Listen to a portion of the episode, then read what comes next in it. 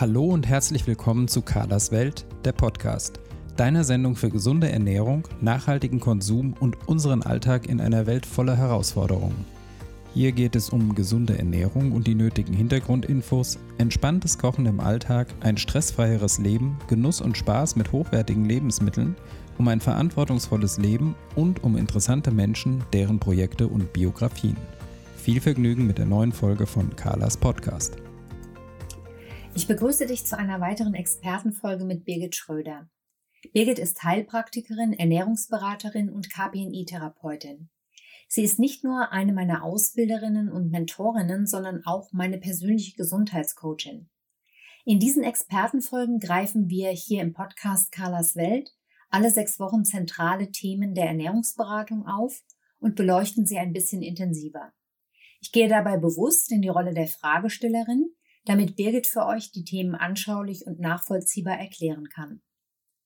In der heutigen Folge unterhalte ich mich mit Birgit über das Thema Histamin und Histaminintoleranz bzw. Histaminose.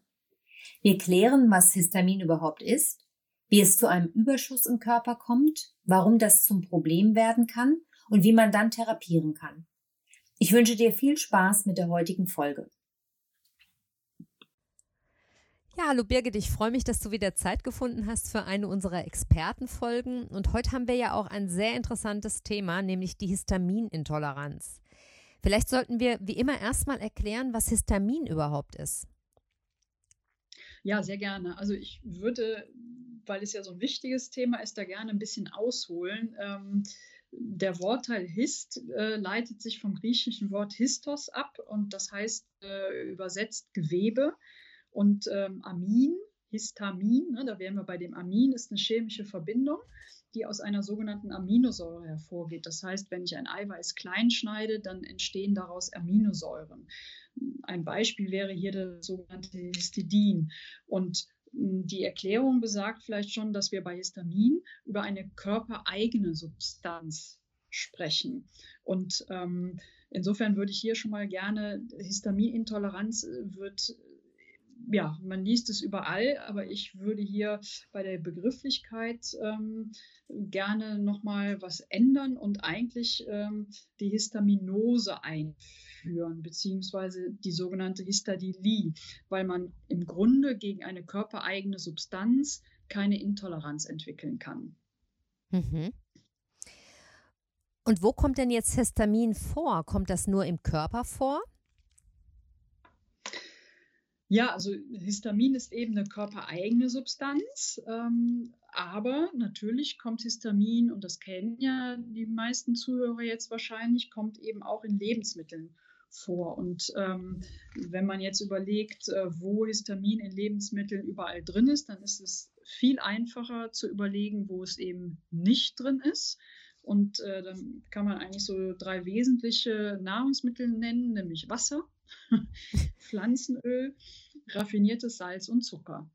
Das wären histaminfreie Lebensmittel. In allen anderen Lebensmitteln hat man mehr oder weniger große Mengen von Histamin.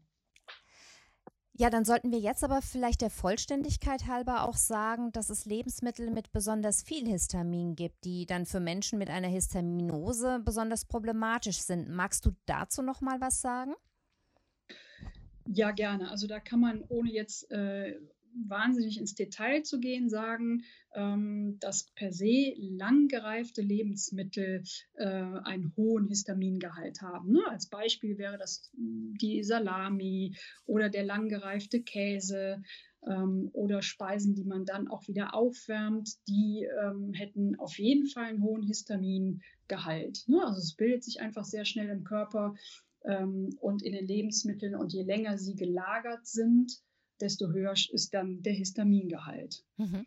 Das heißt ja dann auch zum Beispiel, dass wenn man einkauft, dass man darauf achten muss, dass die Lebensmittel nicht zu lange lagern, bevor man sie verarbeitet, richtig?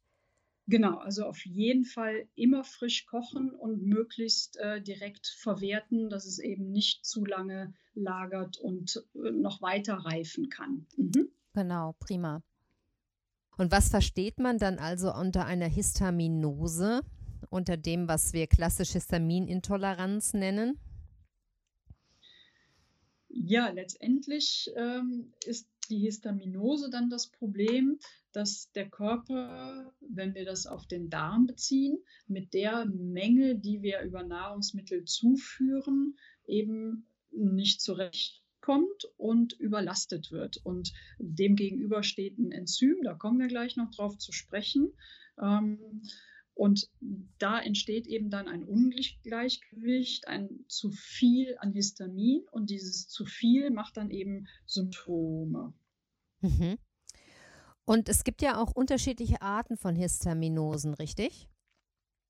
Genau, das ist das, was ich jetzt gerade schon so ein bisschen angesprochen habe. Ähm, man müsste hier wirklich unterscheiden zwischen einer sogenannten enteralen Histaminose. Das wäre die auf den Darm bezogene, ähm, die eben auch den meisten wirklich geläufig ist oder wo man immer von einer sogenannten Histaminintoleranz gesprochen hat.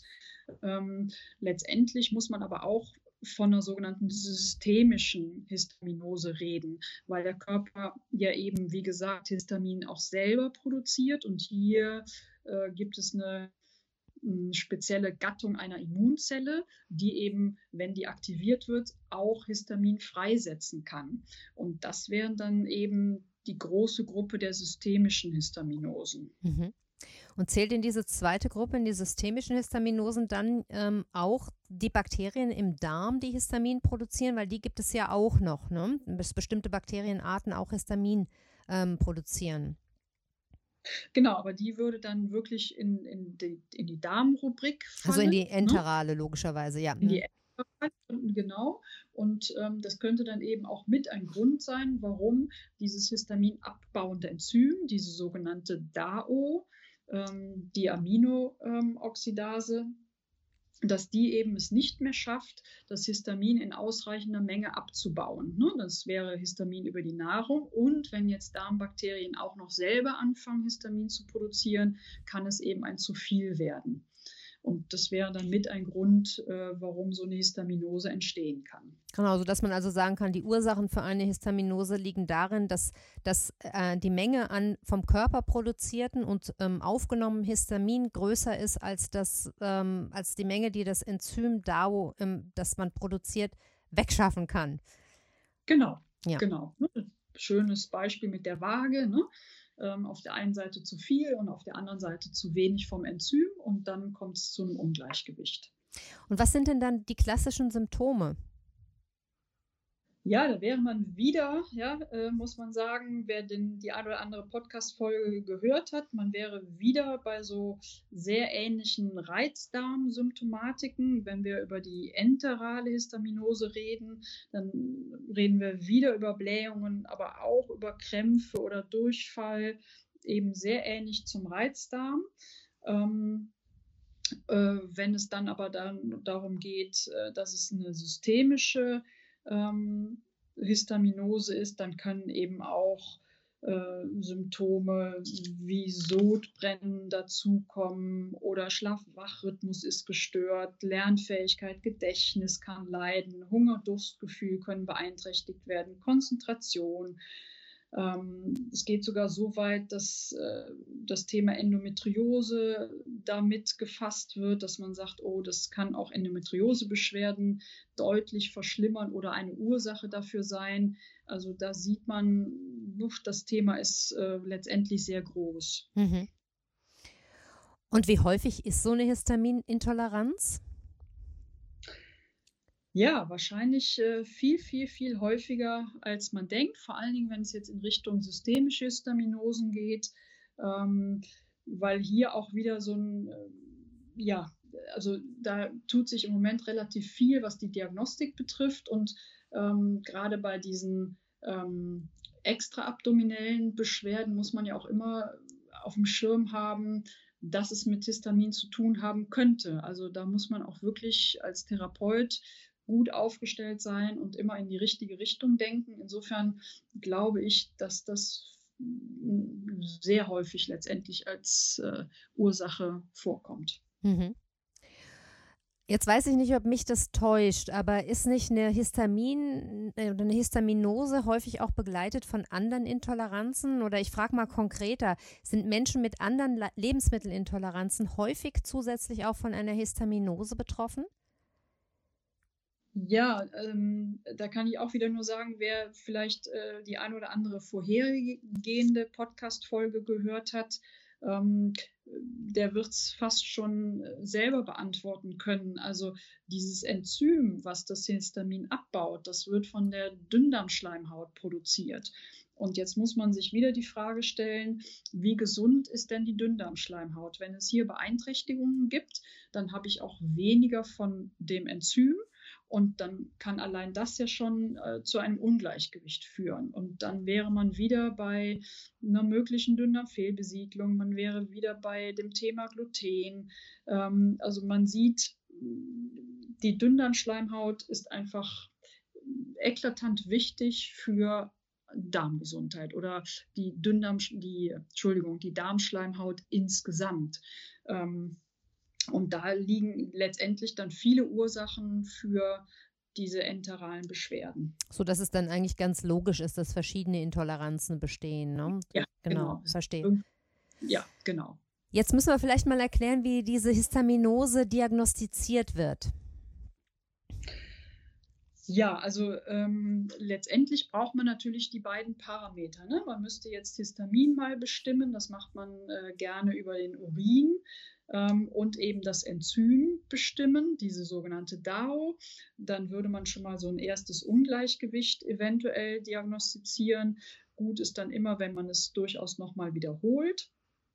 Und bei dem Enzym ist auch nochmal ein wichtiger Aspekt, dass das sehr abhängig ist von Kofaktoren. Ähm, das heißt, diese DAO, die braucht äh, Zink, die braucht Kupfer, die braucht vor allen Dingen auch Vitamin B6. Und ähm, wenn hier ein Mangel an Kofaktoren vorliegt, dann kann allein dadurch das Enzym nicht mehr so gut funktionieren und eben auch zu einer Histaminose führen. Ähm, insofern wären das immer Spurenelemente, die man, Vitamine, die man mit untersuchen sollte. Mhm. Und wie wird dann so eine Histaminose behandelt oder therapiert? Wenn ich dich richtig verstanden habe oder sozusagen der Logik jetzt dessen folgend, was wir besprochen haben, wäre ja auch eine Therapie der Darmschleimhaut ganz entscheidend. Ja, genau. Also letztendlich äh, müsste man an die Ursache äh, die Ursache ist die Darmschleimhaut. Dann ist man wieder beim Thema Darmflora, Mikrobiom. Wie kann ich das positiv beeinflussen? Gibt es die Bakterien, die dann genügend Schleim produzieren? Äh, ne, muss man eine Grundursache behandeln, vielleicht eine SIBO oder eine Glutenunverträglichkeit? Ähm, und darüber alleine kann man natürlich auch schon dann Verbesserungen erzielen. Mhm. Und äh, kann man denn diese Histaminose dann auch wieder loswerden oder ist man ein Leben lang davon betroffen, wenn man da mal Schwierigkeiten bekommen hat? Ja, wie gesagt, ne, ich würde nie sagen, das geht auf jeden Fall, aber ähm, alles, was erworben ist, äh, hatte ich ja in einem, auch schon mal erwähnt in einem anderen Podcast, das kann man auch wieder loswerden. Ähm, vor allen Dingen, wenn zum Beispiel ich mache den Bogen mal etwas größer, wenn diese Spurenelemente, die die DAO braucht, dieses Enzym, ähm, wenn die zum Beispiel ähm, geklaut werden, so formuliere ich es mal, durch Medikamente, die man nimmt. Also zum Beispiel ist es ja mittlerweile, glaube ich, bekannt, dass die Pille äh, die man ja dann sehr regelmäßig einnimmt, dazu führt, dass eben es häufig zu einem Vitamin B6-Mangel kommt, dann könnte das wiederum auch ein Grund sein, warum die Darm nicht funktioniert und warum man Histamin nicht mehr so gut verträgt. Und so gibt es andere Medikamente, die das eben auch sehr gut können, ähm, zum Beispiel auch Asthmamittel mhm. oder Magen locker. Ähm, insofern kann man auch hier äh, zum Beispiel über andere Verhütung nachdenken und schon eine Veränderung mit initiieren. Da geht relativ viel. Mhm. Das heißt, hier muss aber, ähm, wenn ich das richtig verstehe, sehr großflächig auch geschaut werden nach den Ursachen und nach den Begleitsymptomen und Begleitkrankheiten, ähm, ähm, damit man da vernünftig therapieren kann. Verstehe ich das richtig? Ja, absolut. Das, äh, genau, da muss genau. man sehr groß denken letztendlich. Ja. Genau, und hier mhm. muss man vielleicht auch nochmal sagen, dass wir hier mit der ähm, Histaminose auch nicht in einem Bereich liegen, wo man jetzt sagt, da kann man nur über eine Umstellung der Ernährung schon viel erreichen. Man kann sicherlich dem Darm Gutes tun, aber man muss sicherlich ein bisschen weiter greifen, um da tatsächlich äh, therapieren zu können, richtig? Ja, richtig. Und äh, vielleicht kann man hier nochmal äh, anknüpfen an eine frühere Podcast-Folge, weil ähm, da hatten wir ja mal das sogenannte Leaky, Leaky Gut besprochen, diesen äh, zu durchlässigen Darm. Ne, wenn sich jetzt im Darm zu viel Histamin anhäuft und ich habe ein Leaky Gut, einen zu durchlässigen Darm, dann habe ich natürlich dann auch automatisch mehr Histamin im Blut. Dann wäre man schon in Richtung systemischer Histaminose unterwegs und ähm, dann eben auch wieder bei Symptomen, die über den Darm, über die Darmsymptomatik hinausgehen. Ne? Also auch da sieht man, ja, den Darm muss man auf jeden Fall umfassend mit im Auge haben und dann gegebenenfalls auch mit behandeln sodass man da sicherlich bei einem Heilpraktiker ähm, am besten aufgehoben ist, wenn ich das mal so resümiere. Denn der klassische Gastroenterologe wird da sicherlich nicht tätig werden. Also würde ich mal sagen, ein guter Ernährungsberater oder Heilpraktiker wäre hier der richtige Ansprechpartner. Ja, ich würde jetzt fast sagen, äh, ohne den Ernährungsberatern zu nahe treten zu wollen, äh, eher so der Heilpraktiker, weil hier wäre auch nochmal ein wichtiger Aspekt, dass wenn man jetzt in Richtung Darmsanierung geht und schaut, oh, vielleicht äh, ne, gibt es zu viel histaminbildende Bakterien, dann müsste man, wenn man jetzt ein sogenanntes Probiotika als Therapeutikum wählt, auch sehr darauf achten, dass das eins ist, was Bakterien enthält, die eben nicht wieder ähm, Histamin, Histamin produzieren, ja, ja. produzieren, dann würde man es ja schlimmer machen. Ne? Und ganz viele Lactobacillenarten sind eben auch Histaminbildner. Und äh, da kann man auch vielleicht mal hellhörig werden, wenn Patienten sagen, oh, Lactobacillen vertrage ich so gar mhm. nicht. Könnte da ein Histaminthema dahinter stecken? Mhm. Und da braucht es dann schon einen versierten Heilpraktiker, Therapeuten, äh, der sich da auskennt. Verstehe. Ja, dann wie immer meine Abschlussfrage. Gibt es noch irgendetwas, was du zum Thema hinzufügen möchtest oder hast du das Gefühl, wir sind rund an dieser Stelle? Ja, wir sind für so einen Podcast rund. Also es ist äh, letztendlich ein sehr, sehr großes Thema. Ähm, aber ne, wenn, wir wollen ja nicht zu ausschweifend werden ähm, und vielleicht äh, für den einen oder anderen Histamin-Betroffenen ähm, wichtig ist, dass man so das, äh, den wichtigsten Histaminlieferanten dann aus der Ernährung streicht und das wäre ähm, der Alkohol und das ist dann eben der wichtigste Trigger. Also hier kann man schon mal über Alkoholkarenz zumindest eine deutliche Erleichterung ähm, erreichen. Ja, das ist, glaube ich, nochmal ein ganz wichtiger Hinweis. Und vielleicht, weil mir das gerade noch einfällt, es gibt hier natürlich auch die Möglichkeit, über ein Enzympräparat nochmal ähm, dann DAO zuzuführen. Ne? Das, das fällt mir gerade noch dazu ein zum Thema Therapie oder Medikamente, dass das eben für, den, für die kurzfristige Behandlung auch nochmal eine Möglichkeit ist.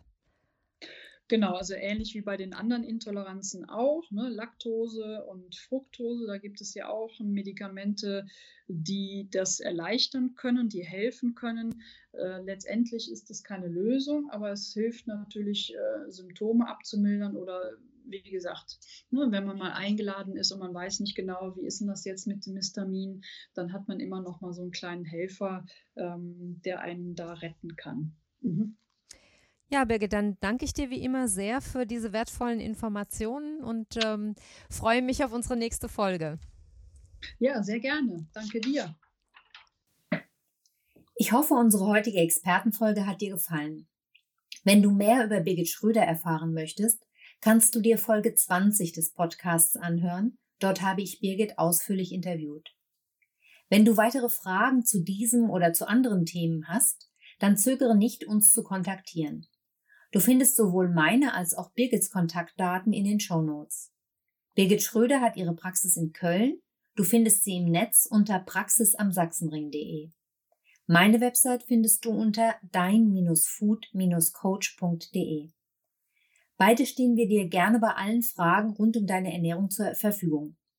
Solltest du Themenvorschläge für unsere Interviewserie oder Fragen zu einer bestimmten Folge haben, maile mir gerne an info at dein-food-coach.de oder nimm Kontakt über Facebook oder Instagram zu mir auf.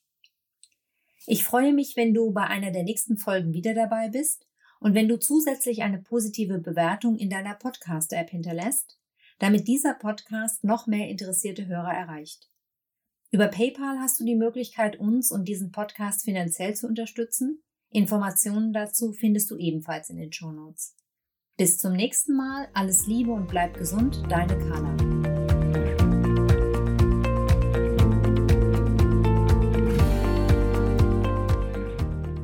Das war eine neue Folge von Carlas Welt, der Podcast. Die Links zu den Themen der Sendung findet ihr in den Shownotes und auf www.carla-kocht.de slash podcasts. Wenn euch dieser Podcast gefallen hat, freuen wir uns über eure persönliche Weiterempfehlung und über eine positive Bewertung bei Apple Podcasts. Weitere Folgen findet ihr auf Spotify, Apple Podcasts und in eurer Podcast-App. Carla findet ihr unter Carlas Welt und Carla kocht auf Instagram, Facebook und Twitter. Vielen Dank fürs Zuhören und bis bald.